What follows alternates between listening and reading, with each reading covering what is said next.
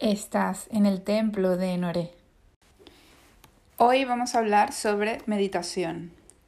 Y no desde un punto de vista místico, sino más bien vamos a ver algunas bases científicas que nos hacen ser conscientes de la importancia de la meditación eh, para muchos aspectos de nuestra vida, como lo puede ser aminorar el estrés, hacer desaparecer síntomas físicos, conseguir soluciones a problemas e incluso yendo un poquito más lejos, manifestar nuestros deseos. Y eso parece increíble, pero cada vez más personas descubren que es posible.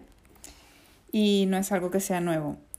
Sabemos que la humanidad a lo largo de la historia ha usado los estados elevados de conciencia con fines místicos.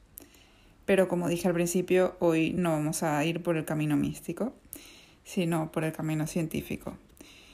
Para darle ese enfoque mm, voy a hablar de las ondas cerebrales. Los neurocientíficos eh, han estudiado los patrones de ondas cerebrales. Digamos que estas ondas eh, son una especie de energía eléctrica eh, producida por el cerebro y estas ondas son lo que refleja un electroencefalograma. Entonces, estas ondas cerebrales, según el patrón que siguen, se clasifican, eh, le han puesto varios nombres según el, patrón que, siguen y, las ondas son, eh, se clasifican en varias que son beta, alfa, eh, zeta y delta. Beta es el estado en el que estamos la mayor parte del tiempo, digamos que es nuestro estado de, eh, consciente en el mundo del día a día. Es el estado en el que estamos la mayor parte del tiempo. Es un estado activo, despierto, alerta, un estado de conciencia externa. Cuando estamos a punto de dormirnos o en ese estado somnoliento que, o cuando estamos mm, ensimismados, eh, por ejemplo, cuando estás delante de una pantalla, pero no te enteras de lo que está lo que están diciendo en, en esa pantalla, estás en estado alfa. Y cuando dormimos, pasamos de alfa a teta y delta, que son estados de sueño más profundos. Entonces, cuando una persona entra en estado de meditación, sus ondas cerebrales están en alfa. Cuando estás en alfa, se activan algunas facultades que estaban dormidas en ti, que normalmente no están despiertas en el estado beta. Pongamos el ejemplo de que el cerebro es como si fuese un ordenador, un, ordenador, eh, una computadora. El ordenador cuando está encendido, cuando está activo, está en beta. Pero cuando algún programa funciona mal o algo hay que arreglar, se puede reiniciar en modo seguro o entrar al sistema para arreglar algo que se haya programado mal o para mm, desactivar algo del sistema eh, que no es posible hacerlo desde, desde el, cuando lo enciendes normalmente. Entonces, cuando con nuestro cerebro sucede algo parecido, cuando entras en alfa, es posible cambiar patrones de conducta eh, ir a vivencias pasadas que estaban ocultas y no recordábamos y un sinfín de cosas más. Esto es, por ejemplo, lo que un hipnotizador, lo que la hipnosis puede hacer. La hipnosis lleva a la persona a un estado alfa y allí se puede programar o desprogramar una conducta. También es lo que sucede con las regresiones, con las llamadas regresiones que puedes volver a un episodio específico de tu vida que no recuerdas, que conscientemente no recuerdas, pero el cerebro como almacena todo, es capaz de en este estado volver justo a un momento específico que no recordabas.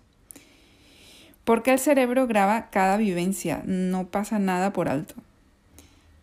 Solo que conscientemente no, no nos acordamos de todo. Entonces, volviendo al tema de la meditación. Los seres humanos somos capaces, todos, absolutamente todas las personas, cualquier persona que se lo proponga por su propia cuenta, puede llegar al estado alfa en pocos minutos. Mm, es algo que hay que practicar, pero es posible hacerlo de forma consciente y es una práctica que es bastante sencilla y hay muchos métodos para, para conseguirlo. Mm, hay personas que pueden cantar mantras, otras pueden estar en, e, entrar en estado alfa haciendo ejercicios de respiración o con un, un audio, una inducción mediante un audio. Hay miles de formas. Ahora vamos a hablar de una en específico que fue desarrollada en los años 60 por un estadounidense llamado José Silva. Este señor, nacido en Texas, tuvo una infancia bastante complicada, no pudo ir a la escuela, tuvo que hacerse cargo de sus hermanos trabajando. Y bueno, un día esperaba turno en la peluquería y buscando algo para leer encontró una revista que parecía ser un curso por correspondencia para aprender a reparar radios. José entonces eh, se la pidió prestada al peluquero y el peluquero decidió alquilársela con la condición de que resolviera el examen que venía en la parte de atrás de la revista eh, para que pues, el peluquero aprobara el examen. Así que hicieron ese trato y cada semana José iba a por la revista, eh, le pagaba un dólar por el alquiler de la revista, la leía la lección y hacía el examen. Entonces, pasado, pasados unos meses, el peluquero tenía su diploma de, reparación de radios y José, con 15 años, eh, comenzó su negocio de, para reparar radios. Después de esto, bueno, él emprendió ese negocio y después de esto, eh, pues entra en la instrucción militar, o sea, en la milicia obligatoria, y allí le hacen un test de conducta. Eso llamó mucho su atención y despertó su curiosidad sobre la mente humana. Entonces, durante su estancia en, la, en la milicia, eh, por las noches estudiaba a Freud, a Jung, Alder, y comenzó a comprender pues, la psicología, la conducta humana. Entonces, eh, este hombre se plantea una pregunta. ¿Es posible, mediante la hipnosis, mejorar la capacidad de una persona para el aprendizaje? ¿O elevar su coeficiente intelectual? bueno, para no hacerte muy larga la historia, te resumo que José Silva dedicó el resto de su vida a desarrollar un método después de hacer un gran descubrimiento. Su descubrimiento fue, o su teoría eh, después de hacer todos estos experimentos fue la siguiente. El cerebro genera más energía cuando menos activo está. Es decir, en estado alfa cuando el cerebro está menos activo, es cuando el cerebro tiene más energía. Y es aquí cuando comienza su mayor desafío, que consistió en conseguir un método que fuese distinto a la hipnosis, ¿vale? Porque, ¿qué hace la hipnosis? En la hipnosis el, el cerebro está en un estado receptivo, pero el razonamiento está desactivado. Entonces, el objetivo del, nuevo método que él quería desarrollar era combinar ese estado receptivo con discernimiento y comprensión. Comenzó así entonces a desarrollar su método de control mental, así le llamó. Eh, practicaba con sus hijos, que por cierto tenía 10 hijos. Estos ejercicios consistían en llevar al sujeto a ese estado cerebral alfa y comenzar a programar su mente con más información. Por ejemplo, para mejorar en los estudios.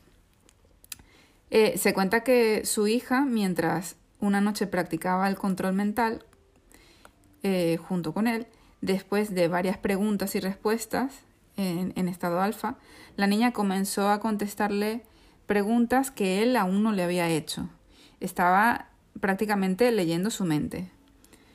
Y bueno, a partir de allí José dedicó décadas al desarrollo de este método que hoy se imparte en seminarios por todo el mundo y hay, hay un libro eh, que recomiendo ampliamente sobre el método de control mental. Te invito a que lo busques si te interesa saber más sobre este tema. Eh, se llama específicamente el método Silva de control mental. Y bueno, para concluir y resumiendo un poco, este método consiste en técnicas sencillas que mediante su práctica eh, consigues llegar a un estado alfa en pocos minutos. Y una vez en este estado es posible acceder a vivencias pasadas que no recuerdas, liberar estrés, reprogramar conductas indeseables o incluso visualizar lo que deseas que suceda en el futuro. En el capítulo anterior a este tienes un audio de visualización que es un ejercicio para practicar durante varios días y aprender a conectar con el estado alfa. Es parte del método de control mental.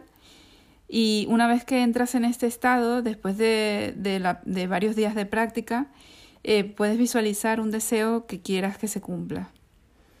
Y bueno, en las próximas entregas seguiremos explorando un poco más sobre las distintas posibilidades de este método como por ejemplo encontrar algo que hayamos perdido y, no, no encontremos, liberar estrés o reprogramar tu mente a tu favor. Y bueno, espero que te haya gustado este contenido, esta información. Te agradezco mucho que lo hayas escuchado, que hayas llegado hasta aquí, que me sigas y si crees que alguien puede necesitar esta información, puede ser de su agrado, que la compartas y te animo a que continúes explorando en este increíble mundo de la reprogramación mental.